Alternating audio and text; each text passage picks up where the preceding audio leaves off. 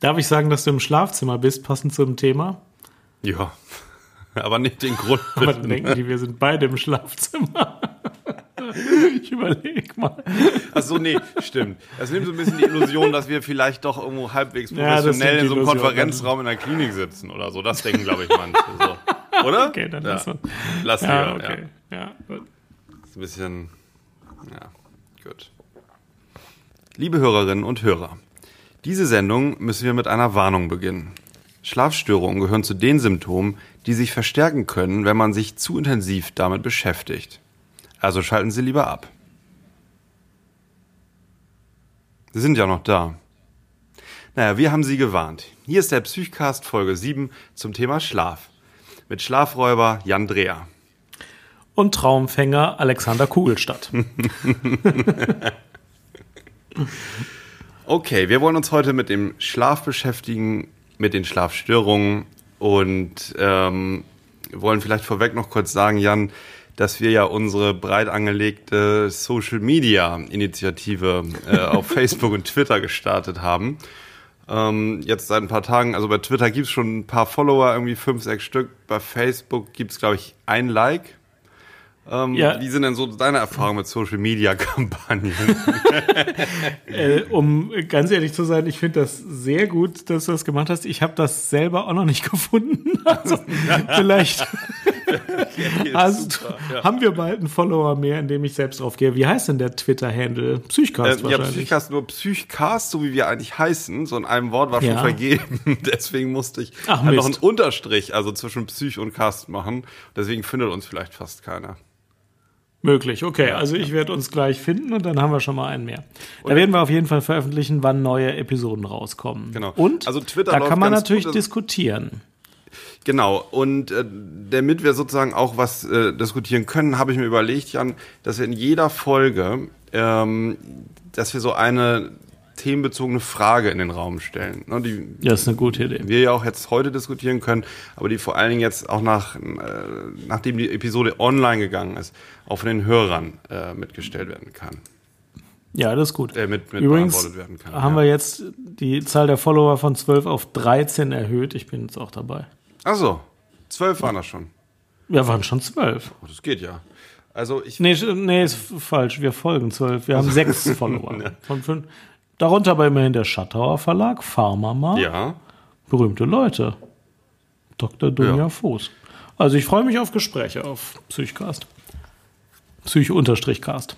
Und ähm, jetzt zu der Wochenfrage, die ich ja angesprochen hatte. Ne?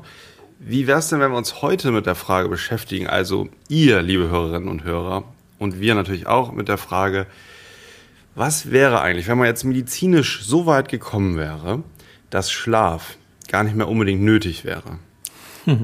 Das heißt, man hätte irgendwie acht Stunden pro Tag zusätzlich zur Verfügung. Wie würdet ihr damit umgehen? Also freiwillig trotzdem schlafen, weil es angenehm ist.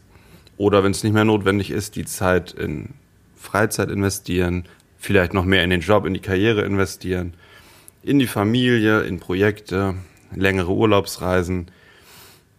Das würde ja auch neue äh, Arbeits- und äh, Work-Life-Balance-Konzepte irgendwie erfordern. Was hätte man alles für Möglichkeiten? Wie könnte man das sinnvoll nutzen, wenn Schlaf medizinisch, biologisch überwunden wäre und gar nicht mehr notwendig? Ich glaube, dass die Leute dann sagen würden, die Zeit ist immer noch genauso knapp wie vorher. Ich habe neulich in einem anderen Podcast äh, nämlich eine schöne Analogie gehört. Also es, es gibt ja dieses Sprichwort, äh, Zeit hat man nicht, Zeit nimmt man sich. Und äh, das ist ja ein bisschen abgedroschen und trotzdem wahr.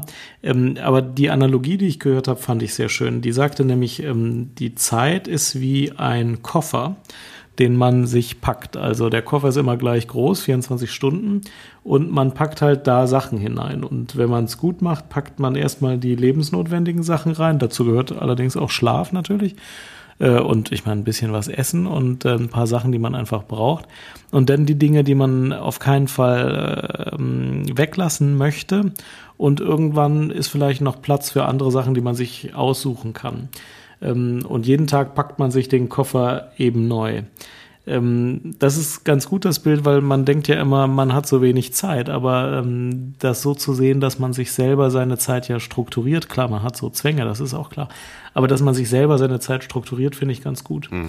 Und die Erfahrung mit größeren Koffern ist ja, dass die nicht weniger voll sind. Ja. Und ähm, wenn man sich auf das konzentrieren will, was wirklich wichtig ist, nimmt man sich am besten einen kleinen Koffer. Ja. Und dann vermisst man auch nichts. Dann packt man nur etwas bewusster und hat aber die wichtigen Sachen trotzdem dabei. Deswegen, also ich vermute, die meisten würden aus acht Stunden mehr äh, auch nichts machen. Hm. Das ist, wenn man mal bei deinem Vergleich bleibt, wenn man sich so eine Flugreise vorstellt, richtig entspannt ist die ja eigentlich nur, wenn man, wenn man nur Handgepäck dabei hat, ne? Wenn man genau. diesen ganzen ja. Klotz nicht am Bein hat. Also mit acht Stunden ja. mehr hätte man einen größeren Klotz am Bein. Wahrscheinlich äh, hätte man, hätte man noch mehr To-Dos, hätte man längere Arbeitszeiten und es würde einem gar nichts bringen. Ja, und man hat ja acht Stunden mehr, wenn man die nächsten acht Stunden des nächsten Tages mitberechnet. Also ja. die Zeit ist ja nicht so knapp, wie alle immer denken. Ich die Zeit, die Zeit ist ja da. Und man würde sich, glaube ich, äh, immer wieder sagen, ah, nächste Woche, dann nehme ich mir mal eine Stunde, ja. ich möchte mal wieder schlafen. Ne? Oder ja. da schlafe ich mal sogar wieder vier Stunden. Das ist ja dann nicht mehr nötig. Also äh, man, das wäre dann der Luxus und man würde es wahrscheinlich von Woche zu Woche immer wieder verschieben. Ja, was würdest du machen? Du persönlich? Ich würde vielleicht noch länger podcasten mit dir. ja, ja, das wäre eine gute. Und die Hörer hätten dann Oder? ja auch Zeit, das zu hören, ne? Stimmt, weil ja. einige, einige Folgen waren ja doch, doch recht lang, ne? Ja. Also die Fundsache der Woche hat überhaupt nichts mit dem Thema zu tun, aber ähm, ich finde meine sehr interessant. Ich habe ähm, die neulich bei einer Visite gehört. Und zwar hat ähm, die Psychotherapeutin mit der ähm, Patientin gesprochen. Und die Patientin hatte eine Angststörung und gegen Angststörungen helfen Expositionsübungen, das ist ja alles bekannt. Und man macht die meistens äh, in so einer gestuften Abfolge. Aber irgendwann macht man ja verschiedene ziemlich schwere Expositionsübungen, also Sachen, die sonst früher ziemlich Angst äh, ausgelöst haben. Und wenn man so in die ganz hohen Angstbefürchtungen äh, kommt, dann haben die Leute ja manchmal schon Erwartungsangst. Also die denken sich, oh, Freitag muss ich dann alleine äh, mit dem Zug nach Essen fahren. Das ist aber wirklich ganz schlimm. Ähm, und diese Psychotherapeutin hat das dann so aufgezogen, dass die ähm, einige Expositionsübungen auf einen Zettel geschrieben hat und die Zettel zusammengefaltet hat oder die Patientin hat es selbst gemacht, das weiß ich gar nicht mehr. Jedenfalls hat die Patientin sich äh, jeden Tag ihre Expositionsübungen zugelost. Die hat also selber in eine, in eine äh, Kiste gegriffen, wo verschiedene Expositionsübungen in, in zusammengefalteten Zetteln drauf standen und hat sich morgens eine zugelost und die dann gemacht. Verhindert die Erwartungsangst und passt ein bisschen so zur, äh, zum richtigen realen Leben. Im richtigen realen Leben weiß ich auch nicht, was mir heute begegnen wird, was vielleicht Angst macht. Ähm, ich hatte das noch nie gehört, finde das aber eine ziemlich gute Idee mit dem Zulosen von Expositionsübungen. Gut, deine Fundsache der Woche. Meine kurze Fundsache ist, äh, habe ich heute im frisch äh, bei mir im Briefkasten aufgefundenen Berliner Ärzteblatt äh, gelesen. Und zwar geht es um einen ähm, Bio, also ein kurzer Bericht über einen Biologen, der heißt Stefan Lanker, ein bekannter Impfgegner. Und der hat eine Ausschreibung gemacht, so als Provokation habe ich das verstanden. Er schreibt einen Preis aus über 100.000 Euro für eine Studie, die ihm belegt, dass es Masernviren gibt. Und damit brachte er zum Ausdruck, dass er nicht daran glaubt, ne? dass er als äh, bekannter Biologe ähm, das also erst bewiesen wissen möchte. Und äh, dann hat das ein Medizinstudent gelesen, äh, irgendwie im achten, neunten Semester, und er hat gesagt, na klar, kann ich ja beweisen. Mache ich eine Literaturrecherche, habe ein paar Studien dann noch so ein kleines Gutachten zugeschrieben und hat dem mhm. das eingereicht und wollte dann die 100.000 mhm. Euro ausbezahlt haben. Mhm. Da hat er natürlich gesagt, ja, mache ich nicht. Ne, das ist ja ein... Ja, kann man wohl verstehen. Ja. Genau. Und dann ist das letztlich vor Gericht gegangen und der Richter hat dem Medizinstudenten Recht gegeben. Der musste dann diese, äh, also der Biologe musste dann diese 100.000 Euro zahlen. Und da lief jetzt na, in den letzten Tagen gerade die, die Gerichtsverhandlung. Sehr interessant, sehr schön. cool. Es gibt ja so typische Sprichwörter über den Schlaf. Um jetzt mit dem Thema mal so anzufangen, lass uns doch mal überlegen, ob die Sinn machen, ob die irgendwie eine, eine Weisheit über den Schlaf tatsächlich vermitteln oder ob das keine Verbindung so zur Wissenschaft gibt. Man sagt ja zum Beispiel, wenn jemand gut schläft, der schläft den Schlaf der Gerechten. Ja, das würde bedeuten, dass die Ungerechten oder die Kriminellen schlechter schlafen. Mhm. Was vielleicht bei manchen stimmt, aber ich glaube, viele Kriminelle äh, schlafen ganz gut. Vor allem, ja. wenn sie sich vorher eine Flasche Whisky gestohlen haben, schlafen sie vielleicht noch mal besser. Ich glaube, da ist wenig, wenig dran so die, diejenigen, die normalerweise ein rechtschaffenes Leben leben ja. und die dann im Einzelfall mal einen Betrug begehen oder jemanden belügen, die liegen dann, glaube ich, manchmal nachts länger wach und die schlafen dann mal so ein paar Tage schlecht. Das sind aber eigentlich gerechte Leute, die jetzt mal ausnahmsweise auf die dunkle Seite der Macht gewechselt Meinst sind. Du? Ich dachte, das hat so ein bisschen ja. auch so zu tun, wie du schon sagst, mit diesem Gewissen, aber dass ähm, der Schlaf der Gerechten von denen, also der findet gut in den Schlaf, der ist mit sich im Reinen und findet dann so einen Tagesabschluss und kommt da, kommt da gut rein. Also nimmt sich, hat, hat, ist dann auch berechtigt, sich diesen Schlaf so zu nehmen. Ist aber ein bisschen was ist auf jeden Fall dran. Wenn man ein reines Gewissen hat, kann man vielleicht wirklich leichter schlafen. Was ist mit nochmal über etwas schlafen? Ich finde das faszinierend. Man denkt sich ja eigentlich, wenn man über was nachdenkt, man hat es jetzt zu Ende gedacht, das gibt's oft. Dann schläft man drüber und kommt zum Ergebnis äh, oder wacht auf und weiß, nee, nee, Quatsch, mhm. mach ich nicht. Ähm, und ähm, ich weiß, dass ich in den letzten Jahren ähm, mir das fast antrainiert habe, bei wichtigen Entscheidungen drüber zu schlafen, ähm, weil ich bemerkt habe, dass es sich ganz anders anfühlt nach der Nacht, obwohl ich mir das abends gar nicht so vorstellen kann, warum das so ist. Aber es ist oft so, finde ich. Bei wichtigen Entscheidungen äh, hilft es was, wenn man eine Nacht drüber schläft. Finde ich auch. Das macht richtig Sinn, das Sprichwort. Und ähm, ich habe jetzt noch mal so ein bisschen auch über den Stand der Hirnforschung danach gelesen. Und ja. die sagen auch, dass da nachts natürlich alles noch unklar war, laufen Prozesse ab, Entscheidungsprozesse, die man mit wachem Bewusstsein viel schlechter überblicken kann. Und ähm, das ist, glaube ich, was, was sehr Sinnvolles, über Entscheidungen nochmal zu schlafen. Ja. Da wird immer mal wieder gesagt, dass auch die unbewussten Erinnerungen oder die Erkenntnis über die Welt eben sich so langsam dann zusammensammeln, um diese spezielle Frage irgendwie zu bearbeiten. Und das lehrt uns vielleicht schon, dass das Gehirn im Schlaf nicht einfach ausgeschaltet ist, sondern irgendwie seine Struktur und Organisation ein bisschen ähm, ja, verändert, verbessert, ähm, klärt, äh, irgendwas jedenfalls macht während des Schlafes. Es ist nicht wie ein Gerät, das man ausschaltet.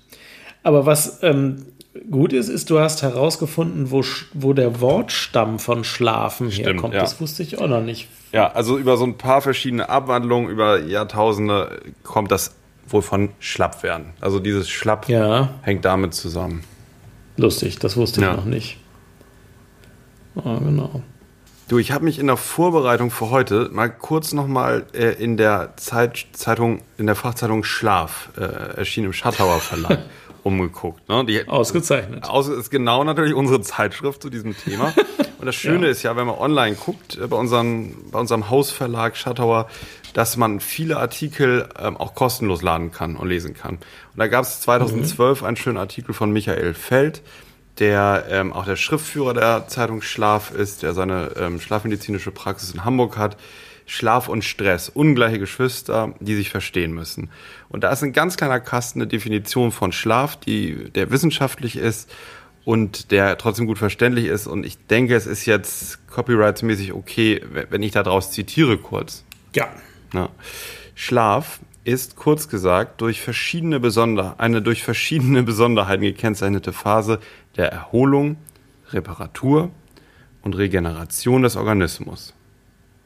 Schlaf unterliegt beim Menschen einer zirkadianen und homöostatischen Steuerung, geht mit temporärem Bewusstseinsverlust einher, ist chronobiologisch auf die Nacht zugeschnitten und hat im Mittel eine Dauer von sieben bis acht Stunden und verläuft, und das finde ich nochmal interessant, in 90-minütigen Zyklen, innerhalb derer wiederum die verschiedenen Schlafstadien wechseln. Also Leichtschlaf, Tiefschlaf, REM-Schlaf.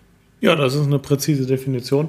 Das mit dem Bewusstseinsverlust macht einen ein bisschen unruhig, denn man will ja nicht in 90-minütigen Zyklen über acht Stunden immer wieder das Bewusstsein verlieren. Ich glaube, wenn man nicht wüsste, dass man aufwachen würde, wenn ein ausreichend starkes Alarmsignal von außen kommt, dann würde man wahnsinnig werden, denn äh, ich meine, das ist ja eigentlich kein Zustand, dass man bewusstlos ist. Ich finde eigentlich, dass die Delfine das viel klüger äh, regeln. Da heißt es ja, dass immer nur eine Gehirnhälfte zu einem Zeitpunkt schläft und dann die andere wach ist. Und die wechseln sich ab. Habe ich eigentlich gar nicht verstanden, warum das nicht alle Säugetiere so machen. Ist doch eigentlich eine kluge Regelung.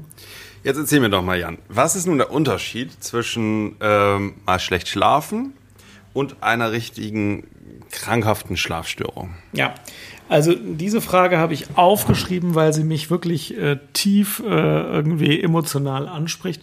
Ähm, weil ich Folgendes häufig erlebe. Ich erlebe ganz häufig Patienten, die in bestimmten Lebenskrisen oder einfach zu bestimmten Zeiten berichten, dass sie nicht äh, abends um 22 Uhr äh, sich ausschalten, dann in einen tiefen Schlaf fallen und bis morgens um 7 Uhr durchschlafen und sagen, sie haben eine Schlafstörung.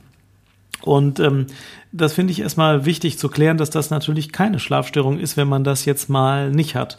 Ähm, wir sind halt keine Geräte, die man ausschaltet und es ist völlig normal, dass man sich auch mal ins Bett legt und nicht sofort einschläft. Und es ist auch völlig normal, dass man nachts mal aufwacht. Und ähm, mhm. ist auch völlig normal, dass man morgens mal früher aufwacht.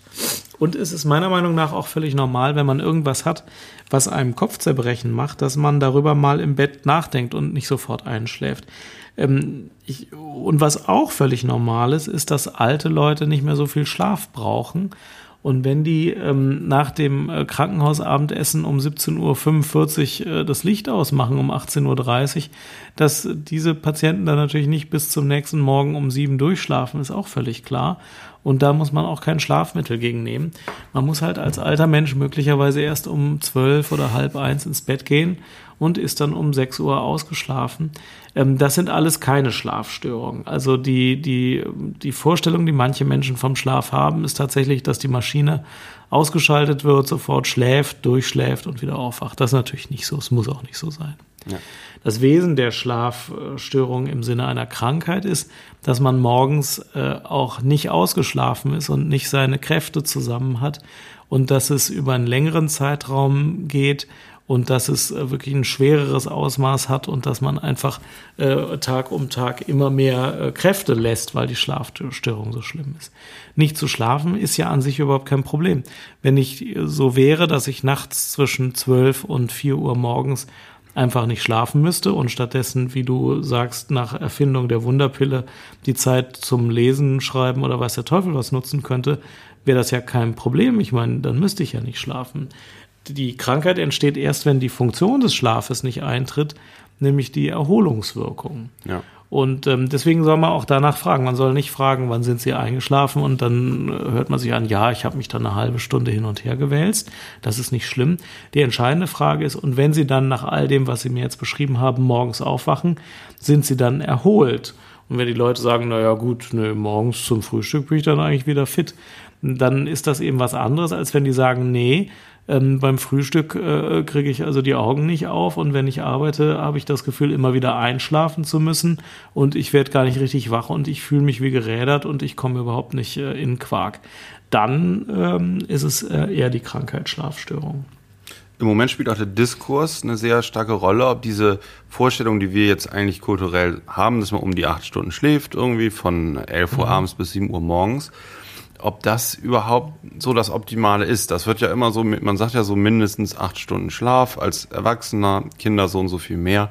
Ob das erstmal bei jedem überhaupt so sein muss und zum anderen, ob dieser Rhythmus tatsächlich so das ist, was uns vom Organischen her am ehesten liegt. Also bis ähm, zum 17. Jahrhundert war das völlig anders, bevor es Elektrizität gab und die offene Feuer und so ähm, gar nicht so einfach war, ähm, regelmäßig zu machen. Da war es halt so, dass die Leute eigentlich mit Einbruch der Dämmerung oder kurz nach der Dämmerung ins Bett gingen, vier Stunden schliefen, dann wieder erstmal wach waren, weil die Nacht ja dann eigentlich, also die Dunkelheit viel zu lang war und ähm, mhm. zwei, drei Stunden teilweise dann sehr mhm. aktiv waren, kreativ, also schöpferisch mhm. oder sich sogar getroffen haben mit Nachbarn. Es gibt also Überlieferungen von ähm, Da Vinci, der auch viel nachts gearbeitet hat und sich dann wie für weitere vier Stunden hingelegt haben. Da gibt es eine neue Studie, ähm, in der hat man ähm, für mehrere Tage äh, Menschen in einen immer abgedunkelten Raum getan. Also 24 Stunden im Tag waren mhm. die in mhm. abgedunkelten Räumen. Und dann hat man geschaut, was entwickeln die darunter für Schlafrhythmen. Und das waren tatsächlich kürzer fragmentierte Zeiträume. Äh, ja. Also mhm. meistens so um die vier Stunden, dann eine Pause von zwei Stunden und wieder vier Stunden. So wie es auch vor Entwicklung unserer modernen Kultur war. Und ähm, also wenn man nachts mal aufwacht und wach liegt und ähm, ähm, wenn das nicht sozusagen so ängstigen würde und dieses äh, Image von nicht zu funktionieren hätte, was das ja heute irgendwie mhm. für viele bedeutet, dann ist das erstmal gar nichts äh, Schlimmes oder Krankhaftes. Ja, das ist wahrscheinlich der wichtigste Punkt, dass Schlaf nicht wie eine Maschine funktionieren muss. Hier Ein zweiter Punkt, der, der, ja, Entschuldigung, ja, die bitte. Studie war aus den 90er Jahren. Das waren Probanden für 14 Tage in völliger Dunkelheit. Es dauerte eine Weile, bis sie vier Stunden geschlafen haben, zwei Stunden Pause machten und wieder vier Stunden schliefen. Vielleicht ist das der beste Schlafrhythmus. Vielleicht ja. kommen wir irgendwann dazu, dass wir das propagieren. Was ja auch bei den Studien immer wieder rauskommt, ist der normale Mensch, wenn man ihn nicht stört, ihm keinen Kaffee einflößt und so, macht eigentlich ganz gern Mittagsschlaf von 20 Minuten. mhm. ähm, was aber hier zu unserer Fabrikwelt auch jetzt eine Zeit lang mhm. nicht gepasst hat und was in vielen äh, kulturellen Bedingungen eben jetzt nicht mehr, nicht mehr drin ist. Die meisten arbeiten halt während der Mittagszeit ähm, jedenfalls bei uns hier in Deutschland und deswegen gibt es keine Siesta. Aber kulturell ist das natürlich anders. In wärmeren Ländern äh, gibt es ja oft ausreichend lange Mittagspausen, auch bei der ganz normalen arbeitenden Bevölkerung, die ähm, dann, äh, dann so gelebt wird. Also ähm, das, was wir denken, wie es alles sein müsste, das ist schon sehr kulturabhängig oder ist auch kulturabhängig mitgeprägt und hat jetzt erstmal nichts damit zu tun, was der Körper an sich wollen würde. Der will ja. vielleicht was ganz anderes. Völlig richtig, ja. Ja, genau. Gut. Okay.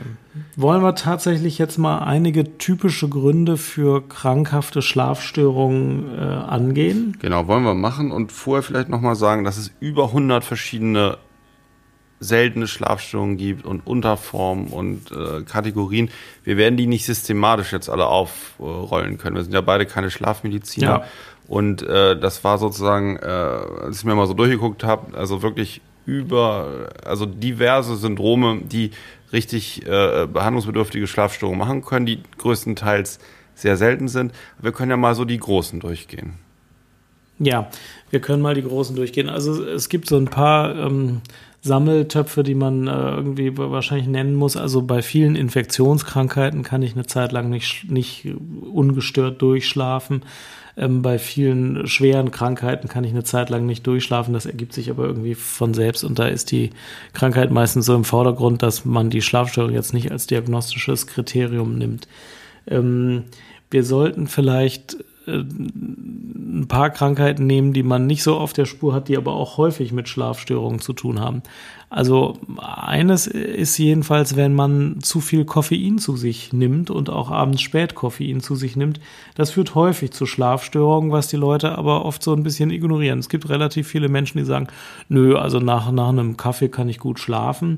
Ähm, und in anderen Zusammenhängen sagen sie, aber ich habe ausgeprägte Schlafstörungen, ich schlafe nicht gut ein und nicht gut durch.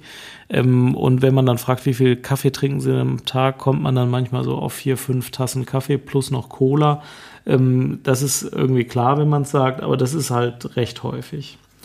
Ähm, natürlich gibt es auch psychiatrische Krankheiten, die mit Schlafstörungen einhergehen. Depressionen können Schlafstörungen machen, vor allem ähm, Grübeln und spätes Einschlafen.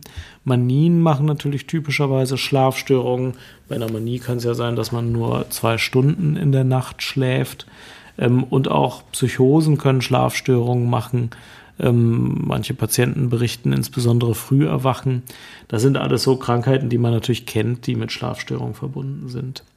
Eine Krankheit, die relativ wenig äh, auf dem äh, äh die wenig Leute auf dem Schirm haben, die aber in Schlaflaboratorien sehr häufig als Ursache für eine Schlafstörung identifiziert wird, ist die Schlafapnoe.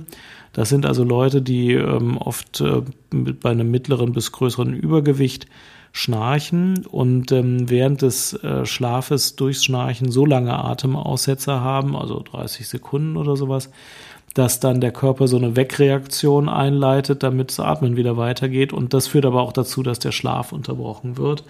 Ähm, das wird in Schlaflaboratorien relativ häufig diagnostiziert, wo die Patienten vorher noch keine Ahnung hatten, dass das den Schlaf stört. Und das sind auch Patienten, die morgens äh, sehr erschöpft aufwachen und die auch ähm, Tagesmüdigkeit haben und auch tagsüber manchmal einschlafen, was ja nach gerade gefährlich ist, zum Beispiel im mhm. Straßenverkehr. Mhm. Eine Krankheit, die man ganz gut behandeln kann mit so einer Schnarchmaske einer Schlafmaske, die den Atemwegswiderstand so hoch macht, dass der Patient nicht schnarcht und deswegen auch keine Atemaussetzer hat und deswegen auch nicht aufwacht. Mhm. Das waren jetzt mal so aus der Hüfte geschossen genau. ein paar Krankheiten. An welche denkst du noch, wenn du an Schlafstörungen denkst? Ja, ich, wenn wir jetzt erstmal bei den äh, psychischen Störungen bleiben, ähm, Depression ist die Krankheit, äh, zu der äh, die, die Verbindungen zu den Schlafstörungen eigentlich am besten erforscht sind. Ähm, mhm. Das ist häufig ein führendes Symptom bei Depressionen. Es kann mit einem erhöhten Schlafbedürfnis einhergehen, aber auch mit Einschlafstörungen oder ganz typisch dem frühmorgendlichen Erwachen, dass man aufwacht, bevor man die Nachtruhe äh, mhm. ausreichend ähm, sich nehmen konnte. Ähm, dann ist es eigentlich auch bei allen anderen psychischen Störungen, wobei die erst ähm, jetzt zunehmend erforscht werden, Angststörungen, Zwangsstörungen, mhm. ähm, ist immer so ein wenig unterschiedlich, ähm, wie man sie am besten behandelt, auch je nach Grunderkrankung und ähm, Ausprägung der Symptome, also wie, wie äh, stark ausgeprägt und belastend jetzt das Symptom, Symptom Schlafstörung ist, kann dann mit der Wahl der Medikamente oder der Psychotherapiemethode zu tun haben. Was ich interessant finde, sind auch solche Sachen wie hypnagoge Halluzinationen. Ähm, ne, das geht so in Richtung Schlafwandeln, also mhm. das so recht regelmäßig 20 bis 30 Minuten nach dem Einschlafen so ein Hochschrecken erfolgt, ein Aufstehen, Umherlaufen in der Wohnung. Manchmal kommen da so wiederkehrende Bilder und das ist auch so eine idiopathische Erkrankung, die jetzt gar nichts zu tun hat mit einer anderen psychischen Störung. Also es tritt so ähm, isoliert auf, diese, diese Krankheit. Und die hat auch nichts zu tun mit irgendwie der Lebensform, Konflikten, Belastung im Beruf oder so, sondern das ist einfach idiopathisch und kann entweder irgendwie äh, so gelassen werden. Man findet einen Umgang damit, kommt damit irgendwie zurecht. Und äh, im Schlaflabor wird auch manchmal empfohlen, so die Behandlung mit Benzodiazepinen, äh, wobei das natürlich auf Dauer keine Lösung sein kann und, und das häufig nicht zielführend ist. Das ist, wenn man nach einer halben Stunde wieder aufschreckt mhm. und durch die Gegend geht, genau. Du hast ja auch die hypnagogen Halluzinationen angesprochen. Hypnagoge. Halluzinationen sind diejenigen, die man beim Einschlafen hat.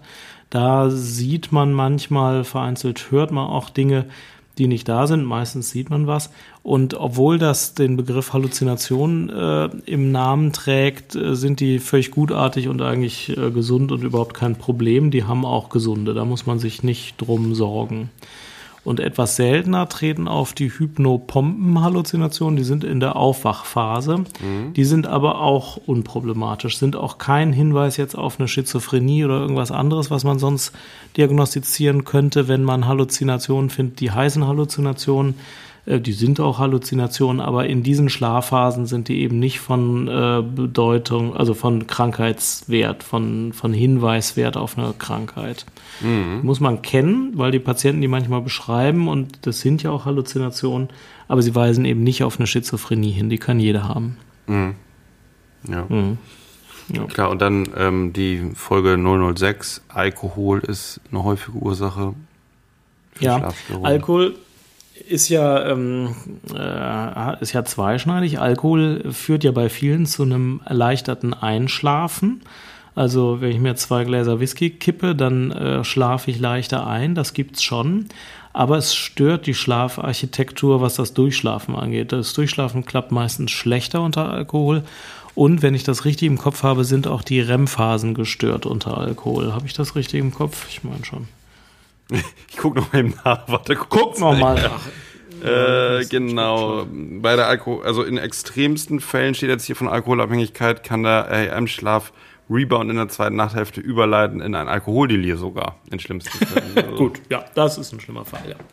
ja, ja, ja also schon Tagesmüdigkeit, zweite Nachthälfte prinzipiell gestört, ja. Auch ja. nochmal dank der Zeitschrift Schlaf hier. Von mir, gerade hier parallel recherchiert. ja. Und äh, wenn man dann unter Schlafstörungen leidet, dann sollte es ein bestimmtes System geben, äh, oder sagen wir mal so, wenn man jemanden berät, der darunter leidet, dann sollte man nach einem bestimmten System beraten. Aber gut, das ist ja auch analog. Wenn man selber Schlafstörungen hat, sollte man in einer bestimmten Reihenfolge vorgehen. Das erste und wichtigste, was ähm, aber auch manchmal außen vor gelassen wird, ist die Schlafhygiene. Also all das. Das ist, wenn ich mein, das ist, wenn ich mein Schlafzimmer reinige, oder? Wenn du deinen Schlafanzug wäscht, genau. Es gehört auch zur Schlafhygiene. Ja. Schlafhygiene sind all die Umgebungsfaktoren, die geeignet sind, den Schlaf äh, gut zu machen und die halt oft gestört sind, wenn einer äh, eben Schlafstörungen hat. Ähm, wir können ja mal zusammen sammeln, was zur Schlafhygiene gehört. Also eine Sache, die ich wichtig finde, ist, dass man ein halbwegs aufgeräumtes, ruhiges Schlafzimmer hat. Das finde ich hilft Ja. schon zu schlafen. Das ist nicht der Schreibtisch mit den ganzen unbezahlten Rechnungen direkt neben einem. Genau, Ja. der muss schon mal weit- Oder die Examensbücher, ne? bis, dann lernt man bis schlecht. 1 Uhr nachts, lässt die alle aufgeschlagen und möchte dann, möchte Ja. dann einschlafen, ist schlecht. Ja. Ja. Die gehören auch nicht unter das Kopfkissen. Also das hilft nichts, führt aber zu Schlafstörungen. Auch so eine Sache, ne, was man nachts- ja. noch schlechter lernen. ja. Ja. Genau, genau. Dann Ja. gibt's so die Klassiker, obwohl ich finde immer, dass die so etwas äh, einseitig oder etwas, etwas strikt klingen, wie kein äh, Fernseher oder kein Fernsehen zum Einschlafen, keine, kein zu starker Medienkonsum. Also egal, ob jetzt auf dem Fernseher oder auf dem Tablet, dass man nicht äh, viel konsumiert, also das Gehirn viel zu verarbeiten bekommt. Da macht man Fernseher aus nach drei Stunden sagt ich, und ich kann dann gar nicht einschlafen danach. Das, Ja, da hast du völlig recht. Es wird immer gesagt, Ja. aber viele beschreiben auch, dass es ihnen Ja. anders geht. Sie können Actionfilme gucken und danach umso besser einschlafen. Genau, oder es hilft, Das wenn da was, so wenn da was dudelt, wenn da einer redet Ja. und dann wird man müde, kann dabei einschlafen. Viel besser, als wenn man alles still ist und, und ich so konzentriert bin auf meine Innenwelt. Was auch häufig genannt wird, ist so eine Temperatur von ungefähr 19 Grad, also eher kühl. Ich persönlich finde das auch angenehm. Hm. Aber da sind auch nicht alle so auf einer Spur. Aber es wird bei Schlafhygiene immer genannt. Mhm. Hältst du was davon? Ich bin mit der Schlafhygiene, also ein paar Sachen, die, die sind, glaube ich, unstrittig. ähm, vieles ist aber auch irgendwie, man kriegt es ja auf allen Kanälen äh, mit, diese Schlafhygiene. Ich glaube, man muss da für sich Dinge rausfinden, die, die einem helfen und die einem gut tun beim Ja. Einschlafen. Ne? Ich finde das schwierig, so, so einen Zehn-Punkte-Plan da irgendwie zu machen, weil dann bin ich ja noch Ja. eingeschränkter und noch mehr darauf konzentriert, was darf ich jetzt, was darf ich nicht. Und das kann das durchaus auch verstärken. Ich glaube, wichtig ist für sich das rauszufinden, was einem hilft. Ja, da hast du völlig recht. Das ist sehr weise, wie immer, Alexander, sehr weise von dir. Man muss für sich selbst rausfinden, was Ja. man selbst als Schlafhygiene braucht. Und da ist eben die Frage, Fenster auf oder Fenster zu, gibt Genau. es keine richtige Antwort, aber es gibt für viele Menschen eine für sie passende Antwort, ja genau. Dann kommen aber zwei harte Fakten. Das eine ist nicht zu viel Koffein am Tag. Das ist nämlich ein Faktum, mit dem man immer wieder argumentieren kann und wo man sich Ja. immer wieder wundert, was die Leute, die man wegen Schlafstörungen berät, so einem berichten. Also diese fünf Tassen Kaffee plus ein Liter Cola am Tag, das höre ich ja wirklich nicht so selten. Und ähm, das sind Leute, die sich mit der Frage an einen wenden, warum schlafe ich eigentlich so schlecht? Ähm, da denkt man, kann doch nicht wahr sein. Also meine Empfehlung ist ja dann höchstens zwei Tassen Kaffee am Tag zu trinken und die zweite erst um, äh, spätestens um 15 Uhr oder so. Man kann auch Ja. drei trinken, morgens zwei und eine um 15 Uhr. Aber sich nachmittags und am Abend und nach dem Abendessen Koffein reinzupfeifen, äh, wenn man danach nicht gut schläft, dann muss man eigentlich nicht weiter überlegen, woran es liegt. Also den Koffeinkonsum und auch den Teinkonsum, also das Teetrinken am Nachmittag und Abend zu begrenzen, ist ja ein hartes Faktum. Das gehört auf jeden Fall zur Schlafhygiene. Ja. Obwohl ich auch da manchmal höre, dass welche nach einer großen Tasse Kaffee besser einschlafen. So. Ja, ich Ja. höre das auch manchmal. Ja, Alte Leute hätten ja diese paradoxe Reaktion. Ich selbst halte da nichts von. Bei mir ist das nicht so, aber das heißt natürlich nichts. Ja. Ja, das Zweite, was immer wieder genannt wird, wo nicht alle dran glauben, wo ich aber ganz fest dran glaube, ist, wenn man lange im Bett liegt und es ist mitten in der Nacht und man wälzt sich hin und her und man denkt sich, warum verflucht kann ich nicht einschlafen? Morgen habe ich sowas Wichtiges. Ich will jetzt endlich einschlafen. Und man merkt, dass man länger als zehn Minuten im Bett ist. Dann heißt es in der Schlafhygiene immer, soll man aus dem Bett rausgehen, irgendwo anders hingehen, ins äh, dämmerig beleuchtete Wohnzimmer und so lange irgendwas machen, bis man halt müde wird. Ich selbst mache das auch manchmal, wenn ich nicht schlafen kann. Mir hilft das auch gut. Und ich glaube, dass da viel Weisheit drin liegt. Mhm. Glaubst du das auch?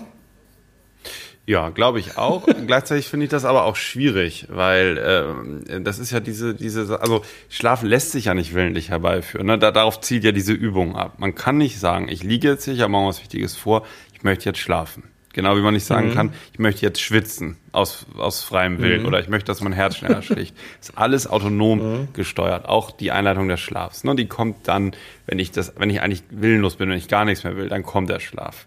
Ungebeten ja. am, am liebsten, ja. Und ja. ähm, deswegen ist das natürlich total sinnvoll, weil wenn ich mich auf was anderes konzentriere, hat der Schlaf ja. die Möglichkeit, mich oder ne, die Müdigkeit, mich da ja. abzuholen. Gleichzeitig finde ich das schwierig, weil wenn man in diesem Gedanken ist, man möchte jetzt schlafen, weil man hat jetzt nur noch fünf Stunden und dann den wichtigen Termin am nächsten Morgen. Ah. Ja, es, man kann aufstehen und was anderes machen. Man kann auch zum Beispiel aus, der, aus dem autogenen Training oder aus der Meditation so einen Satz wie sich immer wieder zu sagen, diesen Gedanken immer wieder zu denken, ist ganz gleichgültig, ob ich schlafe oder nicht. Mein Körper nimmt sich die Erholung, die er braucht. Das ist ja auch so eine Intervention, ja. ne? dass man da wegkommt von ja. diesem, ich möchte, da möchte das jetzt, ich muss schlafen, hin zu einem zu, zu einer Entspannung gegenüber dem Schlaf. Darum geht es ja beim Aufstehen, wenn ich irgendwie irgendwas ganz anderes mache oder wenn ich versuche mit solchen, ähm, solchen Gedanken ähm, von, von dieser Fixierung auf den erwünschten Schlaf äh, abkomme. Ja, viele sagen, Rituale gehören ein bisschen dazu. Ähm, oder können dazu gehören. Ne, dass man eine gewisse Müdigkeit haben soll, bevor man sich hinlegt. Ja, das gehört. Und nicht dazu. hellwach sich hinlegt und sagt, so, jetzt soll es sein, jetzt ja. möchte ich schlafen. Ja. ja. Dass man nichts ganz fettes, schweres mehr isst direkt vorm Schlafen. Finde ich persönlich jetzt bei mir nicht, äh, aber ähm, wird immer genannt, ja. ist klar, wird immer genannt. Ja. Aber obwohl es eigentlich das, das, gut, das Blut fließt in den Magen zur Verarbeitung der Speise und das Gehirn ist eigentlich schön blutleer und kann abschalten. Ja, also in der Theorie ist das überzeugend, in der Praxis beobachte ich da keinen Effekt, aber vielleicht esse ich auch nicht oft genug Fett abends, dass ich das rausfinden könnte. Okay. Ja. Also wenn man Schlafhygiene im Internet sucht, ich bin mir sicher, man findet genug dazu. Ja. ja. Okay. Gibt es denn auch Hausmittel, die helfen können, einzuschlafen, wenn man mal eine Zeit lang nicht so gut schläft? Es gibt, glaube ich, diverse und ich schlafe vor, wir sagen jetzt erstmal jeder unsere Top 3, die uns ja. so spontan einfallen. Mein drittes Punkt, Top 3, ist der Einschlafen-Podcast. Welchen hörst du denn da bevorzugt? Nee, das, der heißt so, Einschlafen. Ach, der heißt, der so. heißt so. Cool. Ja, ja. Der ist, Und wie geht der? Ja, macht er Musik oder was macht er? Nee, der, der liest vor. Irgendwelche lizenzfreien ah. alten Werke und ähm, wie heißt er denn nochmal? Ich höre den selber gar nicht. Ich wollte ihn nur nennen hier, weil ich die Idee gut finde und weil ich auch glaube, dass das sehr gut funktioniert und weil der äh, Typ, der das macht, ich sag dir gleich noch, wie der heißt, wir können ihn ja auch verlinken, der macht das einfach sehr professionell. Der macht das schon sehr lange, der macht das irgendwie gut und das hat Hand und Fuß, wie er seine Follower zum, zum Einschlafen bringt. Und das finde ich irgendwie gut.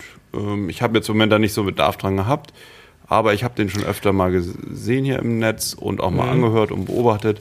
Der heißt mhm. Tobi Bayer vom Einschlafen-Podcast. Ich glaube wirklich, das ah, ja. ist etwas, wenn der, wenn der hat so eine Stimme, das hat er aber rausgefunden vor vielen Jahren, die ähm, schlaffördernd, äh, beruhigend wirkt. Und ähm, das wird wohl sehr gut angenommen und ich glaube, dass es einfach gut funktioniert. Ich habe aber aus vertrauenswürdiger Quelle auch gehört, dass sich im Einzelfall auch mal ein Psychcast gut eignen kann. Also insbesondere deine sonore, vertrauensstiftende Stimme wurde hervorgehoben. Also und meine sei aber auch einschläfernd, wie auch immer. Also wenn man sehr müde ist, kann jeder Podcast mal zum Einschlafen helfen. Okay. Habe ich also, gehört. Habe ich gehört. Kann Sie können ruhig beim Psychcast bleiben. ja.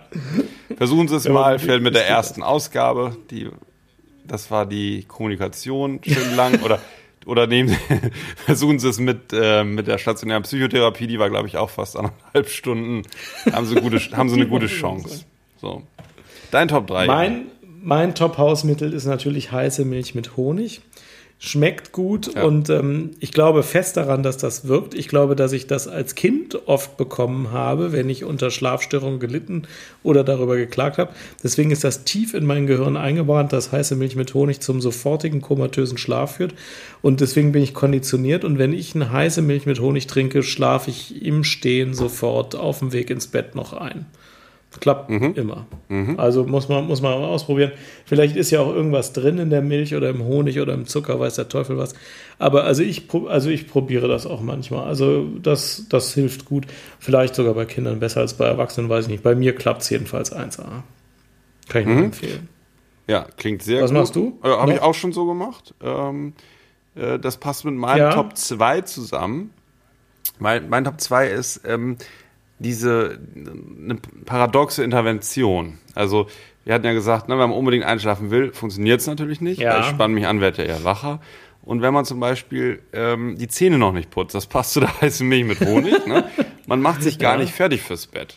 Ne? Ah, und ja. du weißt eigentlich, du musst nochmal aufstehen, müsstest jetzt eigentlich nochmal aufstehen, Licht ausmachen, Ja. Zähne putzen, ähm, du bist unfertig. Es ist viel leichter einzuschlafen mit dem Gedanken, ich will jetzt gleich eigentlich nochmal aufstehen. Weil der Schlaf dann aus dem. Hinterhalt angreifen kann. Oder sich vorzunehmen. das muss ich ja, muss mal man probieren. Oder eben, wenn du, wenn du merkst schon, das ist im Moment, manchmal hat man so phasenweise, dass man schlechter schläft. Und dann sagt man sich, jetzt bleibe ich mal die ganze Nacht wach. Ja, gut, das klappt auch. Da werde ich schon müde, wenn ich dran denke. Genau. das ist Genau. eine gute paradoxe Intervention. Ja. Ja. Okay. Was hast du noch? Mein Punkt 2 wäre äh, Sport am Nachmittag. Also Mhm. einfach mal genügend Sport am Nachmittag machen, mal eine lange Strecke laufen. So je nach Fitness 10, 15 Kilometer, sowas in dieser Größenordnung. Äh, Ja, dann schläft man halt danach gut. Also es ist, glaube ich, äh, schon so, wenn man 25 Kilometer von 20 Uhr bis 23 Uhr läuft, dann schläft man echt schlecht die nächsten zwei Stunden. Das ist schon so. Aber wenn man ähm, 10 Kilometer am Nachmittag läuft, ich meine, dann schläft man wie ein Stein. Und äh, das kann man auch ausprobieren. Also bevor ich lange über Schlafstörungen klagen würde, würde ich, glaube ich, erstmal richtig anstrengenden Sport machen nachmittags und mal gucken, ob sich das nicht dadurch legen würde. Hat man noch 17 andere Fliegen mit der gleichen Klappe geschlagen. Ja. Ähm, ich finde, dass das relativ verlässlich funktioniert. Ja, klingt sehr gut. Ja.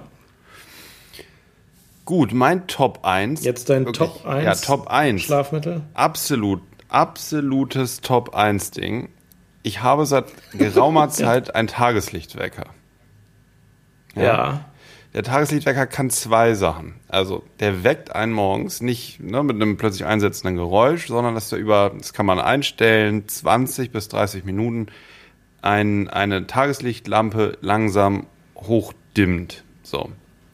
Und ich wache dadurch ganz anders auf, weil ich merke immer schon eine Zeit, dass es hell wird und es ist auch medizinisch begründbar, dass die äh, Melatonin-Ausschüttung maximal gehemmt wird und das Serotonin schon ausgeschüttet wird, bevor man bewusst wach wird.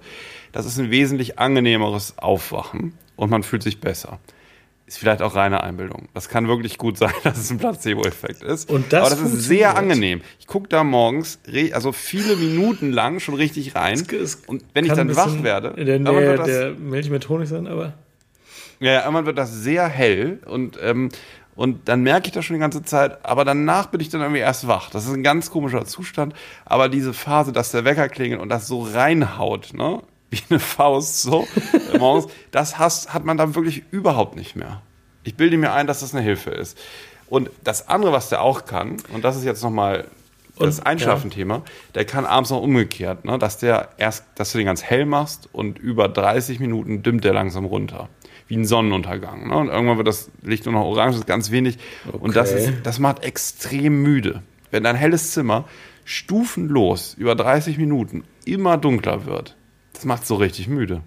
Und da muss ich äh, bei Google und Amazon Tageslichtwecker googeln. Und was kostet dann so ein Dings? Ähm, ich weiß es gar nicht mehr genau. Wir kommen schon wieder in so eine Advertising-Geschichte hier. also ich habe einen Wir von keine Philips. Affiliate-Links dazu. Ja. Okay, also du sagst, das funktioniert und man schläft dann Ja. leichter ein. Genau, es gibt, es gibt da verschiedene Modelle, so je nachdem, was sie können sollen. Ich habe hier Philips Wake Up Light mit Sonnenaufgangsfunktion in drei Farbstufen, so, glaube ich. Und der kostet hier 85, 85 Euro. 85 Euro. Ey, probier's mal aus. Also, es ist Okay. echt, ähm, Ja, ich leide nicht ausreichend unter Schlafstörungen. eigentlich für auch nicht. 85 Euro. Ich, ich litt nur unter, ich litt nur unter, ähm, den morgens, wenn ich so, wenn so früh der Wecker klingelt, ne? Ich, ich mag's unter irgendwie dem Aufwachen. Ja, Genau, ich genau. Ich leide, unter, leide ja. darunter, dass ich morgens geweckt werde. Und das ist wesentlich besser geworden. Vielleicht freue ich mich auch nur über das technische Gimmick einfach morgens. Das kann auch gut sein. Das kann man nicht ganz ausschließen. Ja. Okay. Deine Top, dein Top 1, Jan. Sex. Sex hilft natürlich am besten. Nach dem Sex kann man gut schlafen. Und die einzige Frage, die da ist, äh, die da offen bleibt, ist, wie kriegt man das auf Rezept? Aber ähm, das hilft natürlich beim Schlafen. Jan, ausgerechnet jetzt, ne? ich weiß nicht warum. Haben wir die ausgerechnet jetzt wird die durch? Verbindung ganz schlecht gerade. Hörst du mich noch? Bricht die Skype-Verbindung an. Ich, ich habe dich eben überhaupt nicht mehr verstanden. Ich habe nur Sex gehört und dann war die, war, die, wieder, ja. war die Verbindung unterbrochen. Hörst du mich wieder? Ich dachte, du seist in einen Zustand der tiefen Meditation verfallen. Ja, ich höre dich wieder, ja. Ja. Erzähl noch mal eben. Das, ähm, man, welche Frage bleibt offen? Wie man das auf Rezept kriegt. Was überleitet zu den rezeptfreien Schlafmitteln. Ja, denn äh, wir haben uns vorgenommen, äh, äh, bei den, es gibt ja auch Medikamente gegen, gegen Schlafstörungen und ähm, wenn man da ein bestimmtes Stufenschema einhält, dann fängt das ja an mit Schlafhygiene, das haben wir besprochen. Ähm, und dann äh, fängt es mit den rezeptfreien Schlafmitteln an. Ich gucke hier gerade. Ich sehe gerade, du hast dein Buch Nicht noch mehr Werbung machen, aber das steht hier in meinem. Ja. Genau, gutes Buch. Ähm, das fängt an mit Baldrian und Hopfenpräparaten. Ähm, und das stimmt auch. Ich persönlich glaube daran, also die meisten denken ja, Ärzte glauben nicht an Baldrian. Ähm, das ist bei mir nicht so. Ich glaube, dass bei leichten Schlafstörungen Baldrian oder Hopfenpräparate gut wirken. Und ich finde, dass Ärzte immer viel zu schnell zu Benzodiazepinen greifen. Ich finde, das sollte man erstmal versuchen. Viele Patienten kommen damit auch ganz gut zurecht. Ähm, ich weiß nicht, wie du bist, wenn du Schlafmittel verschreibst. Fängst du gleich mit äh, einem Narkosegas an oder machst du auch erstmal Baldrian? Würdest du mir das zutrauen?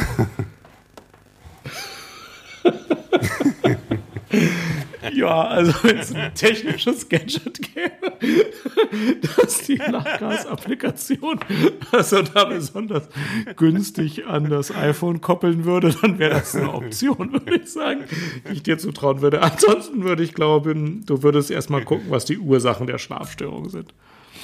Ja, also ich fange, also was ich alles nicht, nicht so gern mag, sind wirklich diese frei verkäuflichen Medikamente wie Hogger, Night und ähm, äh, es gibt ja so ein paar Präparate, die in der Apotheke gerne verkauft werden. Ähm, aber Ja, das, das sind ja auch die rezeptfreien. Hattest du die eben schon erwähnt? Ja, das sind meistens, nee, die, Nee, die nee. kämen dann als nächste Stufe. Das sind meistens die Antihistaminika. Das ist Genau. zum meistens ist da Doxylamin drin, ist glaube ich auch in Organite drin. Ähm, das ist sowas wie ein niederpotentes Neuroleptikum, sowas wie Truxal. Das funktioniert im Prinzip schon. Also ähm, die haben nicht so einen guten Ruf. Ich weiß auch nicht, ob ich es richtig gut finden soll, dass die rezeptfry sind. das ist halt wobei die meisten- ja, Ja, die sind meistens so dosiert, dass das also unproblematisch ist und ich glaube, ähm, es es sind auch so viele Leute, die das immer mal kaufen und der Apotheker berät ja auch gut. Ähm, aber wirken tun die oft schon. Also Antihistaminika helfen schon beim Einschlafen und haben auch kein Abhängigkeitspotenzial, keine Störung, keine erhebliche Störung der REM-Schlafarchitektur. Die sind jetzt so schlecht nicht. Die fühlen sich nur nach Patientenwahrnehmung oft unangenehm an. Also da fühlt man sich halt so platt, wie wenn man irgendwie Schnaps getrunken hat. Ähm, fühlt man sich wie wenn der Hammer auf einen draufgeschlagen hat. Deswegen mögen das viele nicht dauerhaft nehmen. Das ist bei den Benzos zum Beispiel ein bisschen angenehmer offenbar. Ähm, wirken tun die im Prinzip schon, glaube ich. ja. Ja.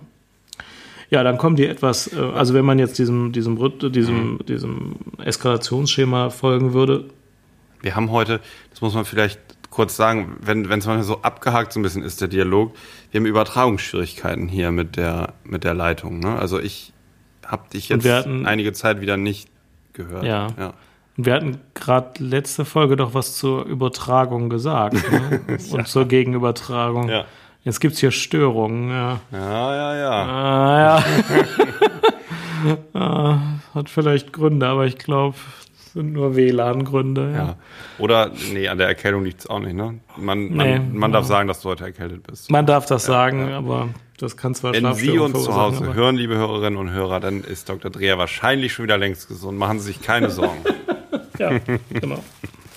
Ja. Ja, ähm, ja aber, aber warum Ja. diese Medikamente, die, die du eben beschrieben hast, es wäre doch bei einer, bei einer handelsüblichen Schlafstörung, vielleicht im Rahmen einer neurotischen Depression oder ähm, einer temporären Schlafstörung viel besser mit einem niedrig dosierten tetrazyklischen Antidepressivum, wie zum Beispiel Doxepin oder so, reinzugehen. Wirklich mit einer kleinen Dosis erstmal.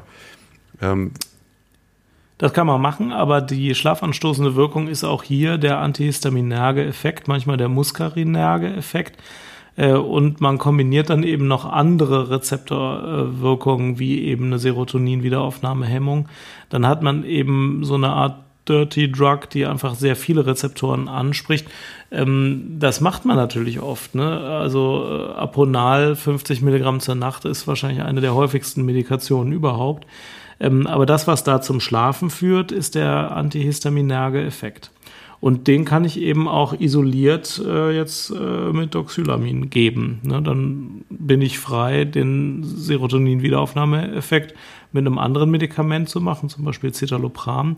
Und wenn ich dann keine schlafanstoßende Wirkung mehr will, dann kann ich das Schlafmittel absetzen. Das ist der Nachteil von solchen kombinierten Medikamenten oder Medikamente, die an verschiedenen Rezeptoren wirken, dass ich die Kombination eben nicht ändern kann, wenn ich im Laufe der Krankheit eine andere Kombination anstrebe. Kann man aber trotzdem machen, machen auch die meisten. Hilft ja auch. Ist, ist ja auch gut und in niedrigen Dosierungen auch völlig unkritisch. Ne? Und wenn ich sowieso beides dauerhaft geben will, dann ist ja auch in Ordnung. Dann kommen die Z-Substanzen, die haben natürlich eine große Renaissance, äh, oder Renaissance kann man nicht sagen, aber die sind ziemlich eingeschlagen in der Welt. Die sind so ähnlich wie Benzodiazepine, sind aber chemisch keine Benzodiazepine, wirken allerdings im, am gleichen Rezeptor, am GABA-Rezeptor. Ähm, da gibt es das Zopiklon und das Zolpidem, die kamen Anfang der 90er Jahre auf den Markt. Und damals wurde behauptet, dass die keine Abhängigkeit machen. Ähm, das wäre schön. Und tatsächlich machen die auch nicht so häufig Abhängigkeiten wie die Benzos und auch nicht so früh und auch nicht so schlimm. Wenn man ganz lange diese Z-Substanzen nimmt und relativ hohe Dosierung wählt, dann gibt es auch davon Abhängigkeiten mit Entzugssymptomen. Aber die sind schon ein bisschen milder, was Abhängigkeiten angeht. Und ähm, das sind wahrscheinlich ja, von den Rezeptpflichtigen die häufigst verschriebenen. Ähm, da gibt es eben Zolpidem, bekannt geworden unter Still-Nox, gibt es aber natürlich auch rezeptfrei. Ähm, und Zopiklon, äh, was als Ximovan auf den Markt gekommen ist. Die werden häufig über mehrere Wochen und auch länger verschrieben und werden fast immer sehr gut vertragen und sind auch von den Patienten sehr gewünscht. Also wenn jetzt ein Patient unter Schlafstörungen leidet und die anderen Sachen versagt haben, hat man damit also auf jeden Fall was Wirksames und recht gut verträgliches in der Hand. Wie alle Schlafmittel sollte man die eigentlich nicht länger als vier bis sechs Wochen geben und dann hoffen, dass das äh, dann irgendwie dann auch wieder mal ohne Medikamente geht. Aber in der Zeit kann man damit sicherlich ganz gut behandeln. Verschreibe ich auch nicht mhm. selten. Wenn es denn nötig ist. Ja. Mhm. Ja. Und die letzte, und ja, die letzte praktisch relevante Stufe sind dann Benzodiazepine. Natürlich kann man 10 Milligramm Diazepam zur Nacht verschreiben. Natürlich gibt es aber auch noch 792 andere Substanzen aus der Gruppe der Benzodiazepine mit jeweils unterschiedlichen Halbwertszeiten und Anflutungsgeschwindigkeiten. Diejenigen mit einer kurzen Halbwertszeit werden eben eher bei Einschlafstörungen gegeben. Diejenigen mit einer langen Halbwertszeit werden eher bei Ein- und Durchschlafstörungen gegeben. Und es gibt eben stärkere, je nach Dosis natürlich, und weniger starke Medikamente, die kann man auch, auch geben. Da sollte man aber diese vier bis sechs Wochen auch, auch streng einhalten und nicht aufgrund einer angegebenen Schlafstörung jetzt noch eine Benzodiazepinabhängigkeit generieren. Auch wenn das Mittel im Namen irgendwas Schönes wie äh, äh, also so, Somnabene oder was der Teufel, irgendwelche schön klingenden Namen trägt, macht natürlich genauso abhängig, wie wenn ich das Zeug gegen Angst gebe und man muss da schon vorsichtig sein. Es gibt da auch langwirksame, die als Schlafmittel verkauft werden, die einfach die gleiche Abhängigkeitsproblematik haben wie die anderen und die kurzwirksamen natürlich auch. Und äh, dann gibt es noch die Gruppe der Barbiturate, Bromide und andere Schlafmittel, die früher eine große Rolle gespielt haben. Die werden heute eigentlich kaum noch verschrieben wegen des viel zu hohen Nebenwirkungspotenzials und auch der Gefahr, bei Intoxikation wirklich ähm, lebensgefährlich zu werden. Aber man sieht manchmal noch Patienten, die die seit 40 Jahren irgendwie nehmen und irgendwie auch noch, auch noch drankommen. Ähm, Barbiturate nicht, aber ähm, Bromide oder so, das gibt es immer noch. Mhm. Ja gut. Du hattest auch noch mal eben erwähnt, bestimmte Medikamente oder dass häufig Schlafmedikamente gut sind, die den REM-Schlaf nicht stören. Ja. Lass uns Ja. noch mal eben besprechen, was der REM-Schlaf ist. Das heißt auf Englisch Rapid Eye Movement. Das ist eine Schlafphase, die, die ist so benannt worden, weil man da ziemlich früh festgestellt hat, dass die Augen sich da rhythmisch nach links und rechts bewegen. Ähm, warum ist es schlecht, wenn diese Phase gestört wird? Was passiert in dieser Schlafphase? Schwer zu sagen. Also was passiert ist, wahrscheinlich klar, da träumt man offenbar, denn wenn man die Leute in dieser Schlafphase weckt, können die sich an die Träume erinnern. Wenn man die in anderen Schlafphasen weckt, können die sich oft nicht an die Träume erinnern. Daraus folgert man, dass in diesen Phasen geträumt wird. Vielleicht passt das auch zu den Augenbewegungen. Ähm, und die Feststellung ist, wenn man die Leute in diesen Schlafphasen weckt, dann ist die, die subjektive Gestörtheit äh, und das äh, Fehlen an Erholung noch viel schlimmer, als wenn man die in den anderen Phasen äh, weckt.